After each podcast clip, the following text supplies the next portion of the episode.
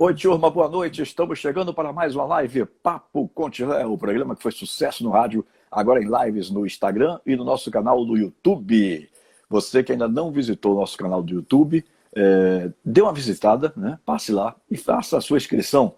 É, Inscreva-se no nosso canal é, e você terá à disposição todas as lives feitas desde o dia 5 de maio, quando eu comecei a fazer as lives Papo Contilé, neste canal Papo Contilé no YouTube.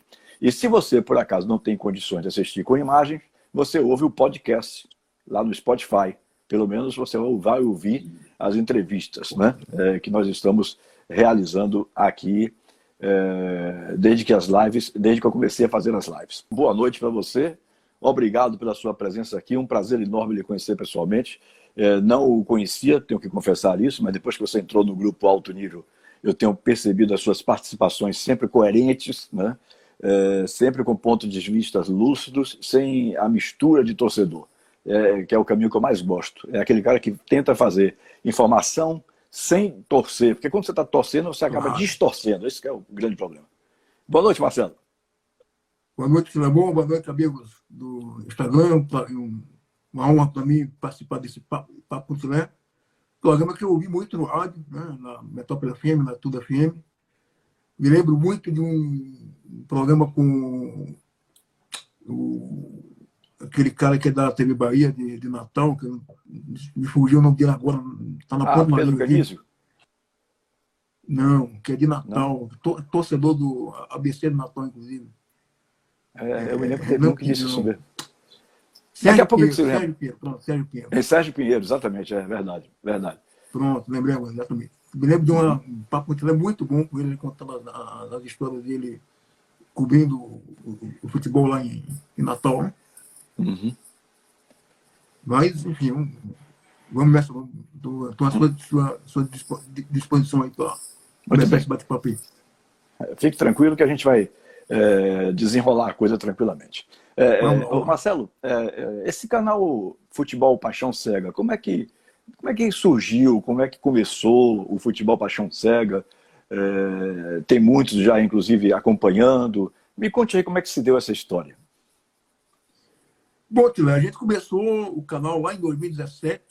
É, eu e um grande, grande, grande amigo meu, que na época era, era colega de, de faculdade, hoje se tornou um, um amigo da vida mesmo. Né? Se conhecemos, nos, nos, nos conhecemos na, na, faculdade. E aí resolvemos criar o, o canal é o grande Fred, e aí ele, a gente começou com o canal, mas de uma forma muito, muito amadora, né?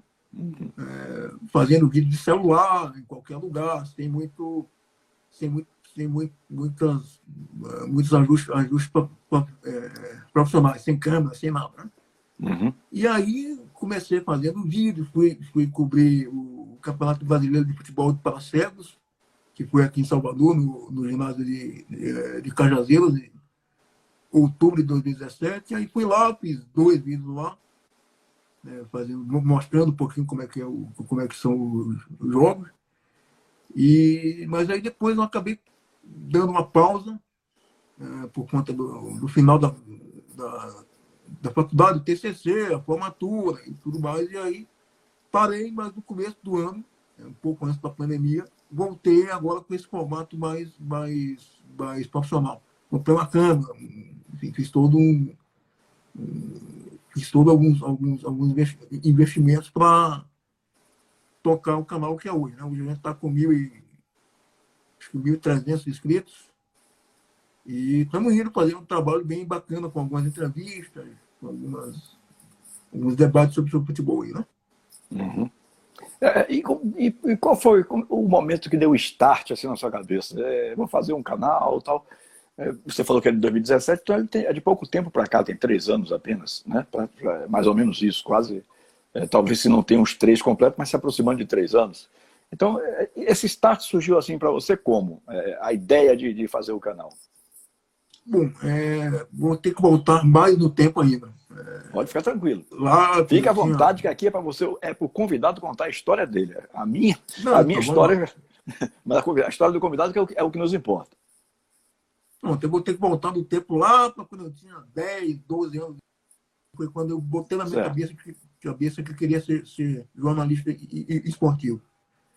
Aí eu entrei na faculdade, passei no, no vestibular em quarto, em quarto, em quarto lugar. É, e aí fiz e fui trabalhando muito, muito na minha cabeça essa minha, essa minha vontade de, ser, de, ser, de querer trabalhar com, com, com futebol, especialmente, com esporte em geral, mas, claro, como sempre no Brasil, tudo voltado ao, ao, ao futebol. Né? É, sempre gostei muito de futebol, sempre fui apaixonado pelo, pelo esporte, assisto futebol quase diariamente. É, sou flamenguista e, enfim, sempre quis unir essa minha paixão pelo futebol ao fazer, fazer jornalístico, ao fazer de poder informar e comentar. Né? E aí, em 2017, eu falei, cara, eu vou começar nesse mundo do, do YouTube e, da, e das mídias sociais, que é uma coisa que estava, à época, surgindo com muita força e até hoje até com essa pandemia se, se aumentou muito né, o, nível, o número de lives, de, de, de entradas ao vivo pela, pela internet. Né? Então, e aí deu um start, eu falei, olha, vou, vou criar um canal e comecei uma coisa de, de, de, de, de faculdade mesmo, assim. Meio que no, no, no, no improviso, sem muito roteiro, como eu falei. Você trabalha com quantas pessoas no seu canal, Marcelo? Basicamente só comigo e com uma, uma, uma agência de agência de marketing, que faz a parte de divulgação. Mas quem toca o canal sou eu, né? quem, quem faz os vídeos, quem seleciona os, os, as fontes sou eu. Né? Uhum. Então você mesmo que escolhe as notícias, você mesmo que escolhe o que coloca no ar, né? É, esse direcionamento jornalístico é, é, seu. É meu, é completamente todo, todo meu, exatamente. Uhum. Você se recorda, é, Marcelo, quando foi, você disse que vê vários jogos tal, é, você se recorda qual foi o primeiro jogo que lhe despertou essa paixão pelo futebol? Você tem alguma lembrança na sua memória tal, do seu primeiro jogo? É, é, ver, o, ver o seu primeiro jogo, aquele jogo que é, quando é o primeiro a gente nunca esquece, né? Primeira vez minha na foi na antiga Fonte Nova, é, 2000 e eu tinha 8 anos, foi 2004, eu acho, 2006 por aí. Bahia e Londrina na antiga Fonte Nova. Saudosa e antiga Fonte Nova. Você se recorda do placar do jogo? É, eu fui com meu pai, meu pai, um grande, grande tricolor. Recordo, sim, 2x0 Bahia. Não lembro quem foram os gols, mas hum. 2x0 Bahia. Você já nasceu com dificuldades visuais? É, é, as dificuldades visuais aconteceram com o passar dos anos? Como é que foi, Marcelo? Bom, Tila, é, nasci com cinco meses, né? então a deficiência visual veio por conta de uma doença chamada retinopatia da prematuridade. É, e aí, além da deficiência visual, eu acabei perdendo minha audição a partir dos seis anos. Vou virar um pouco a, a cabeça aqui para vocês verem que eu uso um aparelho auditivo aqui. Ó. Uhum. É, então, na, nas duas orelhas. Né? É, e aí, com esse aparelho, eu consigo ouvir perto do, do, do vamos dizer assim, perto do perfeito. Né? Sem o aparelho aqui eu não escuto nada. Então, uhum. é, mas assim, a, a, visão eu nunca tive. Mas também não, nunca, nunca me, me lamentei por ter por, pela, pela falta. Né? Foi uma coisa que eu sempre consegui superar de uma forma natural. Né? Então aí é isso, mas assim, a, a deficiência visual eu, é, eu sempre encarei ela de uma forma muito, forma muito natural. Não sei se você viu no, no grupo dia desses, um, um jogador tal, não, não consigo lembrar quem foi, perdeu um gol feito, feito em algum jogo. E eu falei, rapaz, até, até eu, sem ver a trave, fazia. Né? Então, assim, eu, eu encaro a, a, deficiência de uma forma muito natural. Meu grande problema é com a, com a audição só, porque ah, em lugares com muito barulho, eu fico mais agoniado por não enxergar e não conseguir ouvir tão bem. Né? Então, eu fico mais suscetível a, a ficar mais, mais agoniado. Ah, ah, ah, como é que é? Ficar mais aloprado, né? Mas uhum. nas condições normais eu escuto tranquilo. Uhum. Você é, chega a frequentar a Fonte Nova atualmente? Não, vou sempre, sempre vou. Vai sempre, né? Uhum. Especialmente quando o Flamengo vem, vem, vem, jogar aqui, eu sempre vou, mas às vezes vou também em jogo do Bahia e do Vitória também, no Barradão e na, e na Ponte. E até Pituaçu também. E essa zoada de torcida nos jogos não lhe incomoda, não? Ao contrário, me faz, sentir mais o jogo. Né? Que legal. E tem o meu companheiro, o radinho de pilha que eu sempre levo para ouvir os jogos. Mas eu nem, hoje em dia nem, nem escuto mais pelo rádio, vou mais pelo frição da, da, da torcida, que é um negócio espetacular. Uhum. É, é, é me conte aí, desculpe essas curiosidades, mas é porque. Não, é, tranquilo. É para a gente colocar, é, inclusive, eu acho que isso valoriza o próprio trabalho que você faz, né? Porque esse trabalho que você tem feito aí é sensacional, espetacular. Né? E é. poderia ser uma pessoa que, com todas as dificuldades, não tivesse né, é, encarado uma situação como essa e, muito pelo contrário, faz um trabalho de boa qualidade. Eu estava daqui a pouco criticando as, as lives de má qualidade. Né? Mas o seu trabalho, é, a nível de informação jornalística esportiva, é muito bom. Né? É, e aí eu estou lhe perguntando essas coisas justamente para que é, o, o, torcedor, ou aquele que nos vê nesse momento, perceba como é que a coisa é, se desenrola. Né? Uhum. Bom, se você não tem visão, você vai pelo jogo é, pela, pelo, digamos, o frisson no estádio, você consegue imaginar o jogo na sua cabeça? Como é que é? Consigo imaginar o jogo. É, claro que eu preciso do apoio de um, do apoio no sentido de informação, não no sentido de eu montar em cima do que ele está falando e copiar e colar o que o comentarista diz. Né? Então eu preciso do apoio do narrador, de um, de um, especialmente narrador e repórter. Né? Então me dá uma informação, mas a percepção do jogo eu consigo tê-la, claro, com as ressalvas, tirando as ressalvas visuais, eu consigo tê-las tran tranquilamente. Claro que eu não vou conseguir, infelizmente, ter uma percepção tática do jogo. Ah, o esquema tático é esse, exatamente esse aqui, 4-4-2, 4-2-3-1. Mas a noção de que o time está bem, está mal, pode melhorar em, em, certos pontos, aí eu consigo ter. Né? E a arbitragem também é uma coisa que, óbvio, me, me complica um pouco. Né? Apesar de que, até partindo para o campo das, das, brincadeiras, teve o Vitória e Flamengo em 2017, que eu estava lá, no Barradão, é, e teve um pênalti, não sei se você vai lembrar, né, que o juiz deu a bola batendo no nariz de Everton Ribeiro. E o juiz marcou o pênalti. Né? E eu estava no estádio e gritei, seu juiz, eu vi, eu vi aqui de cima que foi pênalti, ou que não, que não, que não foi pênalti. Então, assim, tem lances que são tão capitais que com uma simples descrição eu consigo entender e perceber que não, que não foi. Né? Claro que se eu uhum. tivesse a visão, isso ia ajudar. Mas Sim. tem lances que são tão absurdos até de, de, de, arbitragem, de impedimento, de pênalti, que se a pessoa disser, ó, tá um pouco atrás da linha da bola, ponto, eu sei que se o cara está um pouco atrás da linha da bola, ele não está impedido. Ponto. Eu sei por, por, por entender a regra. É, é, qual, é, qual é a sua impressão, qual é a sua avaliação do time atual? Eu, eu, vou começar pelo Bahia, depois a gente vai falar um pouquinho do Flamengo, porque já vi que o Flamengo é uma paixão marcante em sua vida. Né? Então a gente fala daqui a pouco. Pelo Bahia, qual é a sua avaliação? Você acha que o Bahia tem boas condições para fazer uma campanha de razoável a boa, no mínimo, no Campeonato Brasileiro? Porque esse é um, um ano atípico, né? com essa pandemia.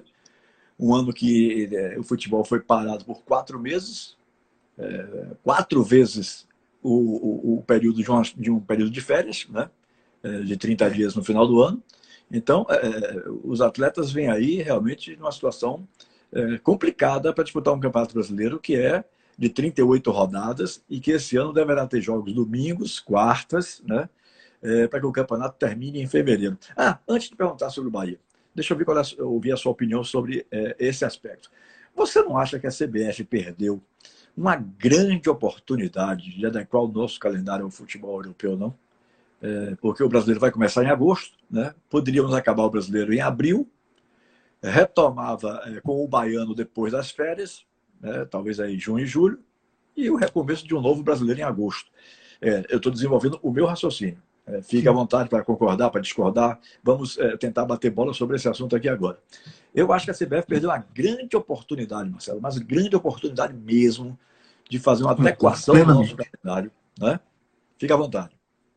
Concordo plenamente. Acho que era, foi agora a chance que a CBF teve de adequar o calendário do futebol brasileiro ao futebol europeu, botando o Campeonato Brasileiro só nos finais de semana e a Copa do Brasil e no, se, bem, se bem que aí tem a Comebol, né? mas pensando no futebol brasileiro. O brasileiro, Copa do Brasileiro nos finais de semana e Copa do Brasil nas quartas-feiras. como é na Europa. Na Europa o cara tem os jogos, jogos da, da Liga no final de semana, no sábado, no, sexta, sábado e domingo, e os jogos da, das Copas e das, enfim, dos campeonatos menores dos países no, do, nos meios da, da, semana, as terças, de, as terças, quartas e quintas. Agora, para isso, eu acho que a gente teria que, como diz o povo brincando, a gente, a gente teria esquecido de combinar com a Comebol, né? que tem que tentar adequar também a Libertadores, a Libertadores e a Sul-Americana ao calendário da, da, da Champions League. Começando ali final de julho, começo de agosto, com a fase pré, e indo até junho de, do, ano, do ano seguinte. Adorei essa ideia da, da final única, em, em, jogo único, mas acho que a Comebol precisa melhorar em muita coisa ainda para se adequar ao, ao, ao futebol, ao, ao calendário europeu. E a CBF, pensando nacionalmente, né, tem que se adequar muito também ao, à Europa para ser uma coisa similar. Né? É, uma das coisas que eu acho que melhorou e melhorou muito era aquele protecionismo para alguns clubes, né, com aquele rebaixamento que depois não existia rebaixamento coisa nenhuma, aquela a chamada virada de mesa. Isso aí parece que realmente no futebol brasileiro já é coisa definitiva, né? já, já, já morreu isso aí chegou ao ponto do Fluminense, o rival do seu Flamengo, ser beneficiado, caiu para C e voltou na A. Dizer, ah, ele, ele, nem cumpriu a C e pulou a B e veio para A. Quer dizer, um negócio que coisa de maluco, coisa de doido. Né? Então, isso me parece que realmente está sepultado no futebol brasileiro. E nós devemos muito isso aí a um baiano chamado Virgílio Eliso da Costa Neto, quando ele foi diretor de competições da CBF, que foi o primeiro campeonato em 2003, e que não se permitiu, desde 2003 para cá, é, ter virada de mesa. Né? Então já são é. quase 17 anos que não temos virada de mesa é, no futebol brasileiro. Temos até alguns que ensaiam, né? É, quando prejudicado, quando cai, ensaiam fazer alguma é, coisa. O próprio Fluminense em já tá 13, né? Aquele episódio hum. da Portuguesa, que coitado acabou com a, assim, a grande, que nunca vai deixar de ser grande e simpática portuguesa de São Paulo. Né? É, e partindo agora para as avaliações é, dos nossos clubes, como é que você está vendo? Vamos começar pelo Bahia. Como é que você está vendo o Bahia é, nesse momento de reinício de, de temporada, né? nesse momento que é, o Bahia começou a jogar aí contra. É, começou a jogar a Copa do Nordeste, Campeonato Baiano. Você acredita que o Bahia tem a condições de fazer uma campanha melhor do que no ano passado? Porque eu acho que é um grande erro. Tudo isso aqui é opinião pessoal, viu, gente? É, fiquem à vontade para discordar. É, um grande erro é que o Bahia, ele, o Bahia tem comemorado o décimo lugar, né? comemorado a melhor posição desde os pontos corridos. Eu acho que isso é tão pequeno, tão pouco para um clube da grandeza do Bahia, que eu não consigo me conformar com isso. Sabe? Uhum. Eu vejo é, assessoria de, de, marketing do clube, assessoria de imprensa, fazendo é, textos é, é comemorando a melhor campanha. Comemorar a melhor campanha é entrar na Libertadores. Pelo menos entrar na Libertadores. Né? Aí sim, aí eu comemoraria. Mas esse negócio de ficar comemorando décima posição, melhor campanha dos pontos corridos com não sei quantos pontos, eu acho isso uma babaquice terrível, viu, Marcelo? É, concordo. Acho que assim, Bahia teve condições ano passado de fazer uma campanha muito melhor do que fez. Né? É, vacilou muito no, no segundo turno, tiveram jogos que ele poderia ter ganho, por exemplo, aquele contra o Flamengo no, no Maracanã. E dava para ganhar fez 1 a 0 e podia ter segurado mais o jogo, mas enfim, o Flamengo é, permitiu a virada. Dois jogos, para mim, muito capitais. Ceará, aqui, Pituaçu, lotado, sai na frente, toma virada no final. Internacional, onde o Bahia faz um jogo muito ruim aqui. E o Inter lá em Porto Alegre também, um time muito é, prejudicado pela, pela arbitragem. Mas, enfim, o Bahia tem jogos que vacilou demais ano passado, demais. Poderia ter feito uma campanha muito melhor e ido, pelo menos, para uma fase pré da Libertadores. Uhum. É.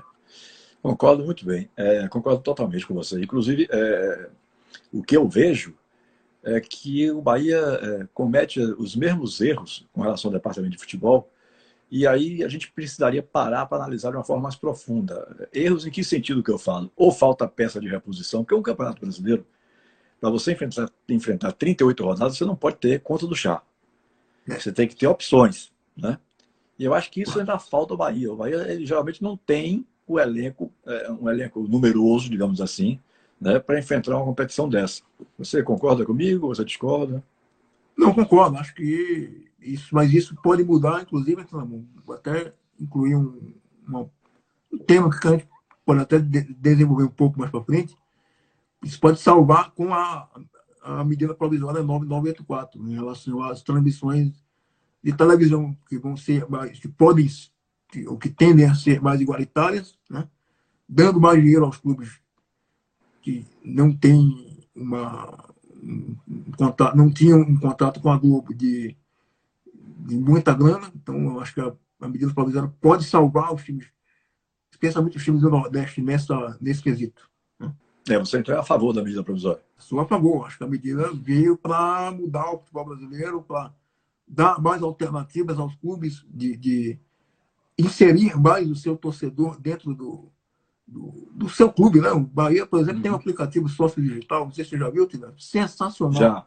Uhum. Bom, tem espetacular. A inserção do torcedor dentro do clube, acompanhando os treinos, acompanhando embarque e desembarque quando, quando, quando tiver. É, são ideias que vêm para ficar. E a, a, a, pandemia do coronavírus mostrou para a gente que as tecnologias estão aí para serem usadas. Infelizmente, não são tão usadas, mas estão aí para serem mais exploradas. Então, a, a, a, MP pode, pode não, seguramente vai dar mais subsídios aos clubes para puxar mais o torcedor para dentro do clube. Uhum. É, inclusive, é, essa questão de você colocar o torcedor mais perto faz com que o cara se interesse mesmo em comprar, né? Ele é, tem um interesse de ser sócio digital, por exemplo, porque é, é, aproxima muito o clube nas suas atividades diárias do torcedor. Né? E, fora o torcedor isso, que é o maior patrimônio do clube, né? É, infelizmente nem todos os clubes vêm assim, mas é, na realidade é, né? Clubes de massa como o do Bahia, por exemplo, o do próprio Fortaleza. O Fortaleza hoje tem uma administração belíssima, né? Belíssima. É, há, há menos de 10 anos atrás, o futebol cearense era sempre decidido no tapetão. Quem perdia recorria para o tribunal. É. Isso quase que acabou com o futebol cearense, até que de uns cinco anos para cá. Eu acho que eles. Não sei se alguém chamou lá, chamou atenção, se alguém conseguiu realmente é, colocar rédea nas coisas, mas o futebol cearense de uns cinco anos para cá ele tem crescido muito. É, é a razão Fortaleza e Ceará hoje, para mim, são. É, a razão de dois... termos hoje dois clubes de, de, do Ceará na Série A, que há muito tempo não acontecia. Né?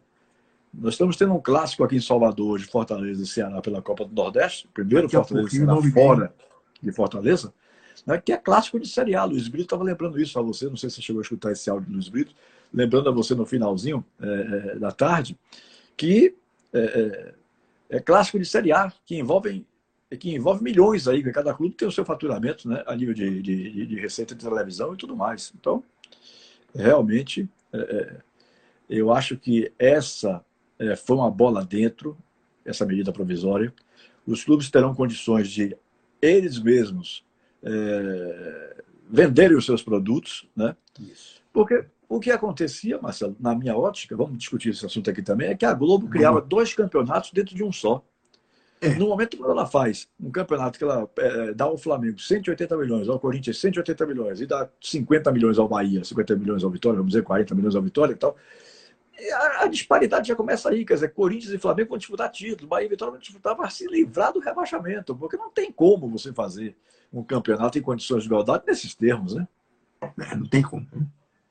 Infelizmente não tem como. Você pega um, um campeonato que é um exemplo de ajuste de contato de televisão, que é o, que é o campeonato inglês, que é o sucesso que é por conta disso também. É, o campeonato inglês, você tem um. Vou pegar aqui um, um West Ham e Queen's Park Rangers, por exemplo, a chance de ser um jogaço de um nível de Chelsea e Liverpool foi muito grande. Né? De ser um jogo bom, com muitas alternativas, com chance de gol dos dois lados, com placar alto, com 3 a 2 com 4 a 2 com, enfim. Então, o campeonato inglês você, inglês você consegue equilibrar bem né? os níveis. É. Uhum. O Rafael Cavalcante Mota está nos lembrando exatamente isso aí. E a cada ano a desigualdade se acirrava e aumentava. Realmente, Realmente, porque é, é, é, a Globo só entende que o que tem audiência é jogo do Flamengo ou jogo do Corinthians. Eles ficavam revezando os novos domingos, o jogo de um ou o jogo de outro. Né? É, e aí, aquele que jogasse contra o Flamengo e Corinthians aparecia, digamos assim, quatro vezes. Uma porque jogou com o Flamengo, em casa e fora são dois, dois jogos, né? É, e depois os outros dois jogos. Quando contra o Corinthians. É. Quer dizer, isso tá, estava tornando o campeonato muito desigual. E eu acho que na hora que o presidente Bolsonaro baixou essa medida provisória aí, a correria está grande por causa disso. Os clubes acordaram, né? É, pareciam que estavam dormindo em berço esplêndido, os clubes acordaram e começaram já agora a trabalhar aí freneticamente nessas questões de, de, de, de, de marketing digital, de, né, de transmissão. Não, Tilé, eu tenho que, tenho que aproveitar aqui para dar, os, dar os parabéns ao marketing do Bahia. Né? Os caras fazem um trabalho espetacular. Ah, é, não, o Marcos do Bahia faz um trabalho bom mesmo. Uhum. Não, a jogada mais, mais fantástica que, que eu vi foi semana passada. O escudo do Bahia com a máscara no, no, no, no distintivo. Foi, achei perfeito. Assim, a, a ideia de, de a ideia de, de informar de uma forma lúdica ao torcedor né? A importância da, da máscara. E sobre o Vitória, você eh, também acompanha, tem um posicionamento sobre o Vitória. Como é que você está vendo o, o, Vitória como jornalista? Eh, depois de duas administrações desastrosas, Paulo Carneiro voltando, tentando arrumar a casa. Você acha que o Vitória tem chances de ganhar a Série B? Ou pelo menos ficar entre os quatro que subam para a Série A? Olha, que é muito difícil. Infelizmente, para os rubro-negros, muito difícil que o Vitória esse ano de novo briga para não cair para a Série C ou para um meio de tabela ali, mas subir eu acho muito difícil. A não ser que o Paulo Carneiro consiga uma, uma coisa espetacular aí, uma, uma, uma, mudança de rota aí. Não sei qual, não me pergunte qual, porque em tese não tem, mas uh, tá difícil. Porque o Vitória tá difícil, viu os últimos jogos aí na Copa do Nordeste do Baiano tem que melhorar muita coisa para tentar, tentar subir. Infelizmente, desculpem os negros, mas é por aí. Eu não estou aqui, como jornalista, não estou aqui para iludir o torcedor. Acho que trabalho com, com, a, com, a, com a verdade, a base de, de, qualquer coisa. Então, torcedor do Vitória, não espere um time brigando para subir de início. A coisa pode mudar? Pode, porque futebol é futebol. Mas acho muito difícil. Se eu lhe pedir para fazermos a seguinte avaliação, o que é que você me diria? Qual é o ponto forte do Bahia hoje e qual é o ponto forte do Vitória? Depois vamos para os pontos fracos. É porque há uma expectativa muito grande com relação aos dois, né? É porque são os nossos representantes. Eu, eu, particularmente, me preocupo muito mais com o Bahia e Vitória do que qualquer outra situação dentro do campeonato. É, é, eu sou baiano, tenho um interesse que o futebol esteja bem, né? Eu claro. não concordo de hipótese alguma com quem faz jornalismo torcendo, assim, tipo, quem é Bahia quer que o Vitória se lasque, desculpe o termo. Quem é Vitória, e aqui infelizmente nós temos muito isso, quem é Vitória quer que o Bahia se lasque também. Né? Eu acho que acaba se lascando é, são os próprios profissionais de imprensa, porque na verdade é, o cara não para para raciocinar, Marcelo, que ele sobrevive disso. Que se o futebol estiver forte, ele vai ganhar também. Né? Claro. Mas não, exatamente. tem uma, uma turma aí apaixonada que é um negócio que, que passa por cima do, é, do, do, do, mínimo. Né? Profissional. Né? É. Então, qual é, na sua visão, qual é o ponto forte de cada um? Depois a gente ataca os pontos fracos. Olha, o ponto forte do Bahia é o conjunto do, do trabalho do técnico Roger, para mim, que é fantástico. É, tem um, um jogador que eu não entendo como é que seu Tite é, não olhou com mais carinho para ele. Estou falando de Gregory, o melhor volante do Brasil, para mim. É, cara que tem muito potencial, é novo ainda, tem muito potencial. Então, o Bahia, o ponto forte é o, o meio campo. E, e o único. É, e o Vitória, cara, é com muita preocupação que eu digo isso, que o único ponto forte do Vitória são as cobranças de falta de Thiago, Thiago Carletos. Não vejo outro ponto forte, não consigo ver, não consigo vislumbrar o Vitória fazendo jogos excelentes, para fazer jogos para dar para o gasto ali, 1x0 chorado ali, 2x1 ah, na, na, na bacia das almas. Né? E os pontos negativos agora? Pontos negativos do Bahia. Se dependesse de você, o que você faria para corrigir? Pontos negativos do Bahia? É. Nós estamos falando aqui de pontos negativos com relação ao time de futebol. Não estamos analisando aqui gestão, coisa nenhuma. Né? Não. É, porque a minha preocupação em, em é, né? as opiniões a respeito de como a gente vai chegar nesse Campeonato Brasileiro. Né? O Campeonato Brasileiro desse ano é atípico. É atípico. Né? Com essa pandemia. Hum. É, ponto, ponto, negativo do Bahia que eu vejo é a defesa. Né? A defesa não é tão segura quanto poderia ser. Então o Bahia tem um meio de campo muito bom, tem um goleiro excelente, que é o Douglas, mas tem uma defesa que não é tão. Uma, uma Confiável, digamos assim. Uhum. Dupla, dupla de zaga, né? que, que, que uhum. oscila muito.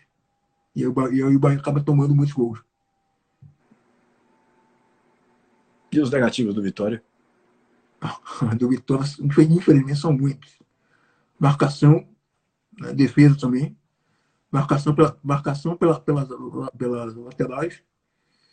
Eh, e o conjunto que falta é um conjunto ao, ao, time. Você tem um time, mas não tem um, um conjunto, um entrosamento grande. Né? Uhum. Deixa eu mandar um abraço aqui e agradecer é, ao querido Diego Pombo, que eu vi que entrou aí agora, árbitro de futebol. É, obrigado, Diego, pelo seu carinho, pela sua atenção, pela mensagem que você me mandou agora no final da tarde, desejando uma recuperação. É, eu já publiquei isso, não tenho pouco que esconder, é, tenho consciência de que você é pessoa pública, figura pública.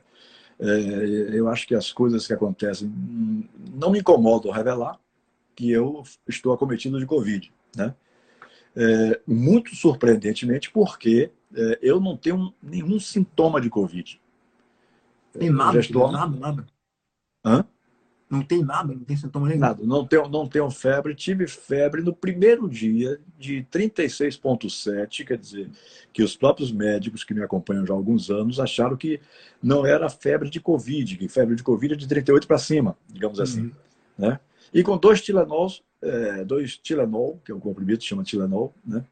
É, uhum. com dois a febre foi embora. Desde quinta-feira, desde quarta-feira, quinta-feira passada, que eu não tenho febre. Agora veja você, não tenho febre, não tenho tosse, não tenho é, dores no corpo, nada. Estou aqui. Não perdeu o paladar, não perdeu o olfato? Não perdi o olfato, não perdi paladar, estou comendo muito bem, como sempre comi. E, aliás, até preocupado que em quarentena a gente acaba comendo mais do que o normal. e aí ganha uns é quilos que acabam sendo indesejáveis, porque eu vim de um tratamento e eu perdi 19 quilos. Aí uhum. é, é, entro numa pandemia, sou obrigado a ficar em casa, né? E aí os quilos começam a aparecer. Ainda mais agora, né? de quarta-feira para cá, que eu me tranquei aqui no meu quarto, onde eu durmo, é, para poder não ter contato com os outros familiares é, em casa e acabar prejudicando um deles. Né? É, Mas e aí, você bem... fica fazendo o que no, no quarto aí? Hein? Você ah, fica fazendo o que no Estou viciado de WhatsApp, sabe? Sou um viciado de WhatsApp. E como eu tenho alguns grupos de futebol, o Pendeira Finas da Imprensa, que é o grupo de Juliana Guimarães, eu tenho o alto nível da qual você participa, né? É, e você sabe que lá as discussões são às vezes acaloradas. Então, isso me consome é. boa parte do dia. Eu adoro isso. Eu já gostava com a, com a pandemia e com a minha obrigação de ficar dentro de casa, né? e agora mais ainda que eu, não estava saindo, mas agora não posso sair nem do quarto, que, no, que deve ter o quê? 30 metros quadrados, talvez, um pouco menos. Então, então é, você fica no, resumido num quarto, numa, é, como é um quarto suíte, no sanitário, no banheiro que está aqui ao lado. Você fica resumido a isso. Né? É. Mas eu fiquei perplexo e surpreso, porque eu só fui fazer o exame em função de ter pedido meu credenciamento para assistir Bahia de Feira e Juazeirense lá em feira. Né? Uhum. Eu pedi o meu credenciamento. É, a Federação Baiana de Futebol me atendeu, me credenciou para o jogo, mas a, a, eu tinha que cumprir uma obrigação me alertada pelo querido companheiro, que eu, às vezes, é, é, é, às vezes não, é, sempre me chama de pai, e às vezes eu chamo, e, e, quase sempre eu chamo ele de filho, Silvio Mendes Júnior, filho de Silvio Mendes. Tilé, você tem que fazer o exame de Covid. Você tem que fazer, Sim. porque na portaria lá da Arena Cajueiro vão lhe cobrar. Se você não tiver com o exame na mão, você não vai entrar. Por isso que eu fui fazer o exame. Simplesmente uhum. por isso. Eu não estava sentindo nada, então estava andando de máscara, tal, normal, né? é, passando. Eu nunca lavei tantas mãos na minha vida, né? nunca usei é. tanto álcool gel né?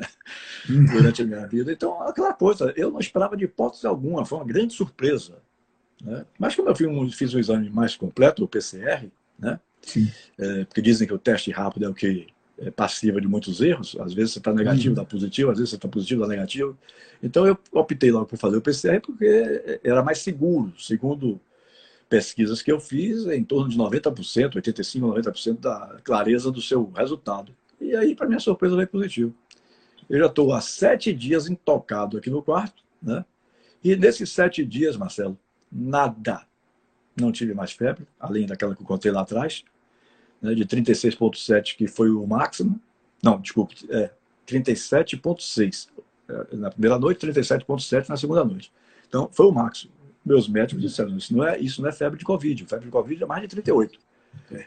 Então, é, dois, dois comprimidos de Tilenol resolveram a minha febre. Sim. E de lá para cá não tive mais nada, absolutamente nada. Absolutamente nada. E estranho, né? mas já ouvi dizer também que muita gente vai ter e vai passar por isso que eu estou passando. É. Porque se não fizesse o exame que eu fui fazer por causa do jogo.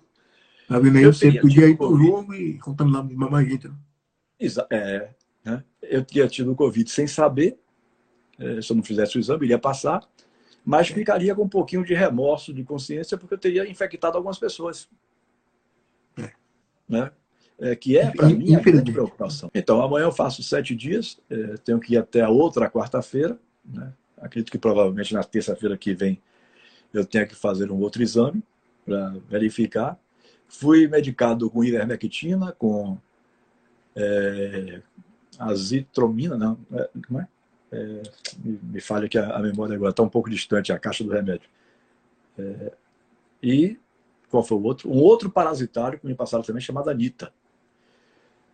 O médico me perguntou, a médica me perguntou se eu queria usar a hidroxicloroquina ou cloroquina. Eu disse, bom, se eu achar, eu uso. Só que isso aí você não acha em lugar nenhum. Uhum.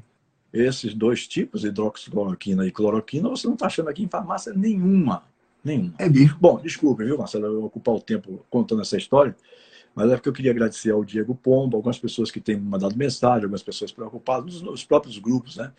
É, no, no, alto nível, Newton Monta, Haroldo Matos, você mesmo, por exemplo, várias pessoas eu querendo saber. essa lista aí também, claro. É, várias pessoas querendo saber como é que eu estou. E eu digo a você, sem nenhuma. Como é que, como é que eu poderia dizer? É, é, eu não estou sentindo absolutamente nada. Eu só fui fazer o exame por causa do jogo. Entendeu? Olha o futebol salvando uma vida ou possíveis vidas, né? É. Que o meu, quando, quando eu fiz o exame que eu é, peguei o resultado, como eu estava consciente de que eu não estava sentindo nada, eu digo, bom, eu devo ser um desses que não vai sentir coisa nenhuma.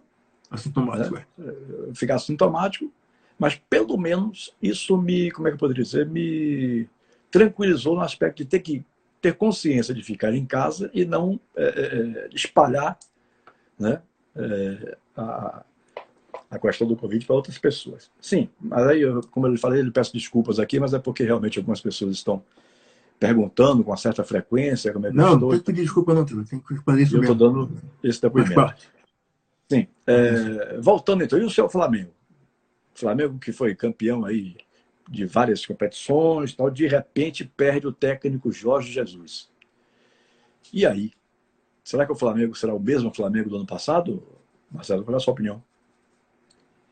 Tilé, eu acho que assim, acho que sim, porque os jogadores já têm uma consciência tática e técnica, tem jogadores de muita qualidade, né? mas eu acho que o Flamengo pode cair um pouco, especialmente no início do brasileiro.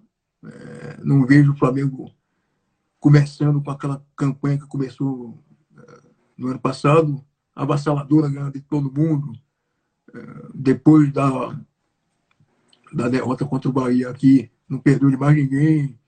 Então, assim, eu acho meio, até pelo fato, fato de o técnico novo estar chegando agora, provavelmente Domenech Torrent, né, o, o, o espanhol ex-assistente de Pep Guardiola, é ele que está muito perto de, de vir aí.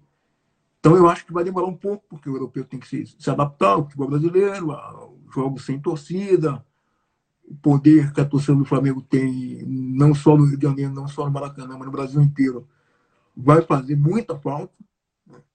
Então eu não vejo um, um, Flamengo começando em desabalar na carreira do Campeonato Brasileiro. Acho que a gente começa. Eh, eu, eu acho que o Flamengo começa oscilando bastante, mas pode ser que ao longo do campeonato o Flamengo suba e, e volte a produzir o futebol bonito e vistoso do, do ano passado que encantou rubro-negros e não, e não flamenguistas. Uhum. É, me repita o nome do treinador que você disse que o Flamengo está tentando. É Domenech Torrent. É um, Domenech é você Torrent. sabe dele? Não, ele foi assistente do Pep Guardiola uhum. durante muito tempo, no Bayern de Munique, no City, no, no Barcelona. É, gosto da ideia, até por ser um técnico que teve um contato com o cara que eu digo que é o melhor técnico do mundo, que é o Pep Guardiola, que tem uma, uma consciência tática muito boa, os jogos dele são muito bons, os jogos com ele comandando são muito bons, o Guardiola comandando são muito bons, né?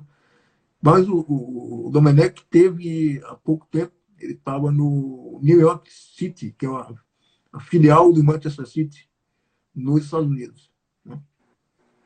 Então, vejo com muitos bons olhos esse, esse, essa possível, esse possível contrato do Flamengo com o Tony. Mas tem muitas especulações, né? não, é, não é o único contrato que o Flamengo está fazendo.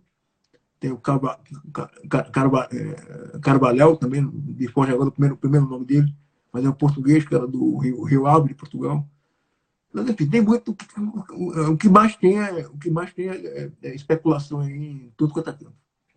Uhum.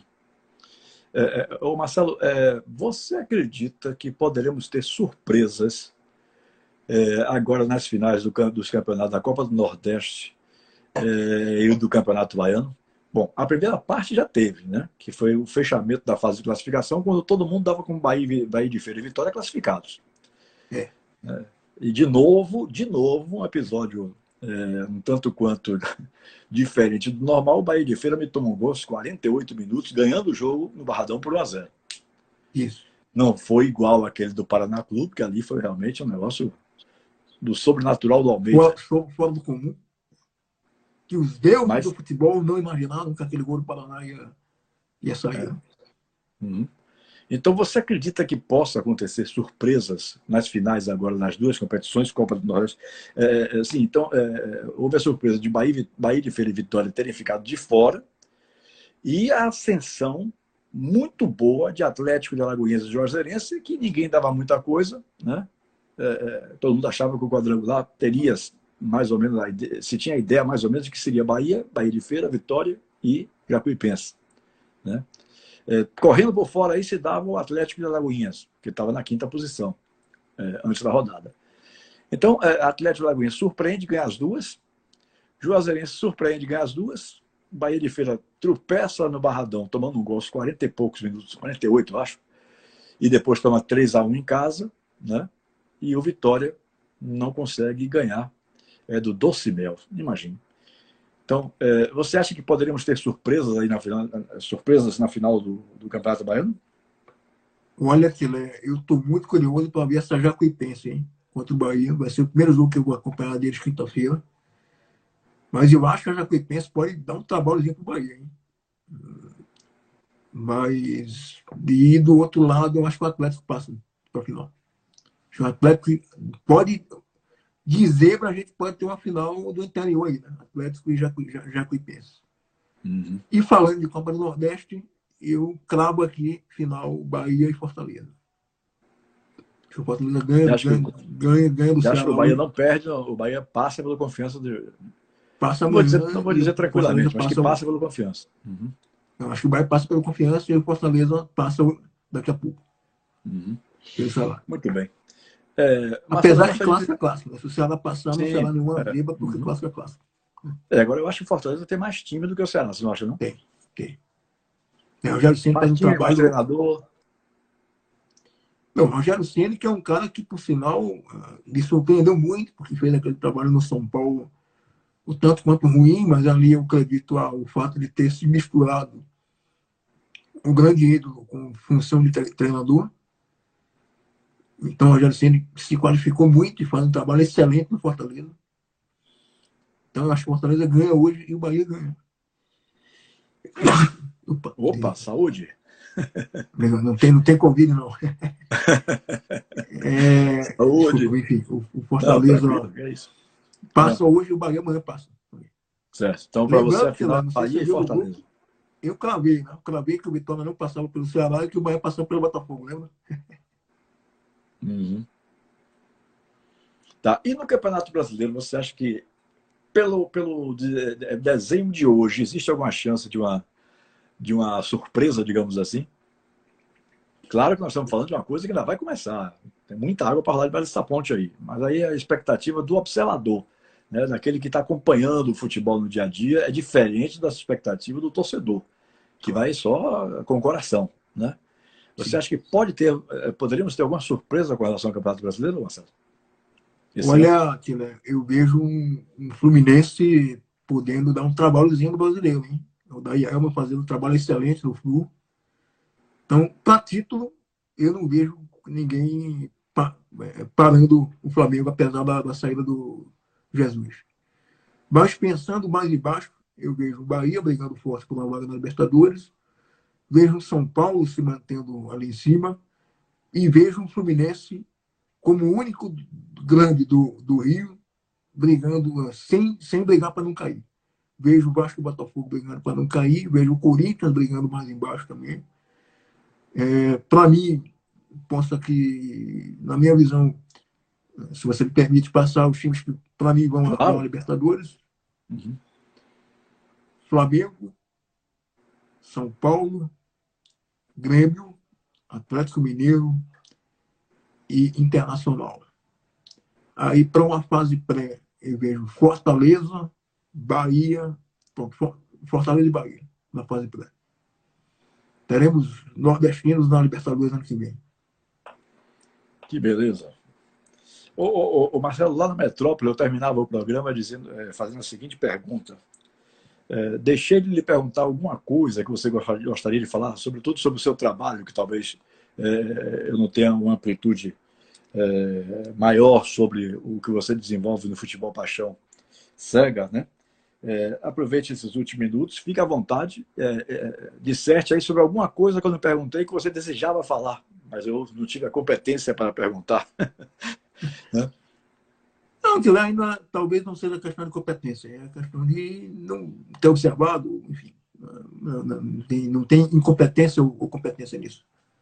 Uhum. É, mas assim, eu acho que é usar esse espaço para divulgar o canal, pedir para as pessoas irem lá no YouTube, tenho feito entrevistas muito boas, inclusive com o presidente do Bahia, Graham Bellintani, com Alex Portela, ex-presidente do, do, do, do Vitória, com alguns profissionais da Fox Sports, dentre eles Benja, João, João Guilherme, Leandro, Leandro, Leandro Quesada, André N, narrador do esporte interativo. E tenho feito uh, algumas entrevistas e estou agora projetando lançar um formato de debate sobre o Campeonato Brasileiro.